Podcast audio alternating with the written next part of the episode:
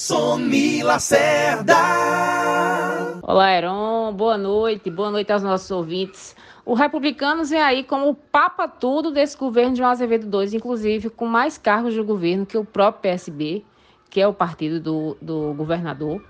Né? Tem conseguido aí pastas importantes Aliás, só para você ter ideia, né, como, como já é sabido, a Secretaria de Educação é, foi desmembrada, né, Secretaria de Educação e agora também Secretaria de Ciência e Tecnologia, uma outra, para atender essas indicações de republicanos. Os republicanos também indicou vários suplentes de deputados né, para ocupar cargos de governo, inclusive também beneficiou aí o Márcio Roberto, mas tudo isso tem é, o foco.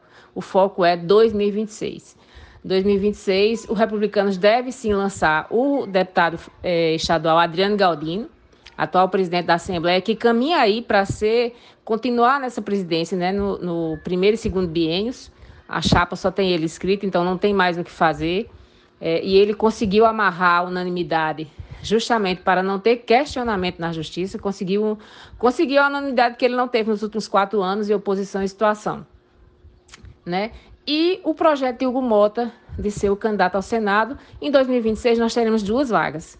Né? Então, uma certamente fala-se aí nos bastidores que seria de Hugo, a outra do próprio governador João Azevedo, né, que encerra o segundo mandato. É, não se sabe realmente se ele vai concorrer, mas essa, essa vaga, em tese, seria dele também para essa disputa, né? E aí o próprio Adriano, voltando a ele, Adriano Galdino já havia dito em entrevista que se ele não for o candidato ao governador de 2026, ele não vai ser candidato a mais nada. Ele vai é, encerrar a vida política. Mas, como tudo, né, na Paraíba e no Brasil, e se tratando de política, tudo pode acontecer, inclusive nada. O fato é que os republicanos é o bola da vez.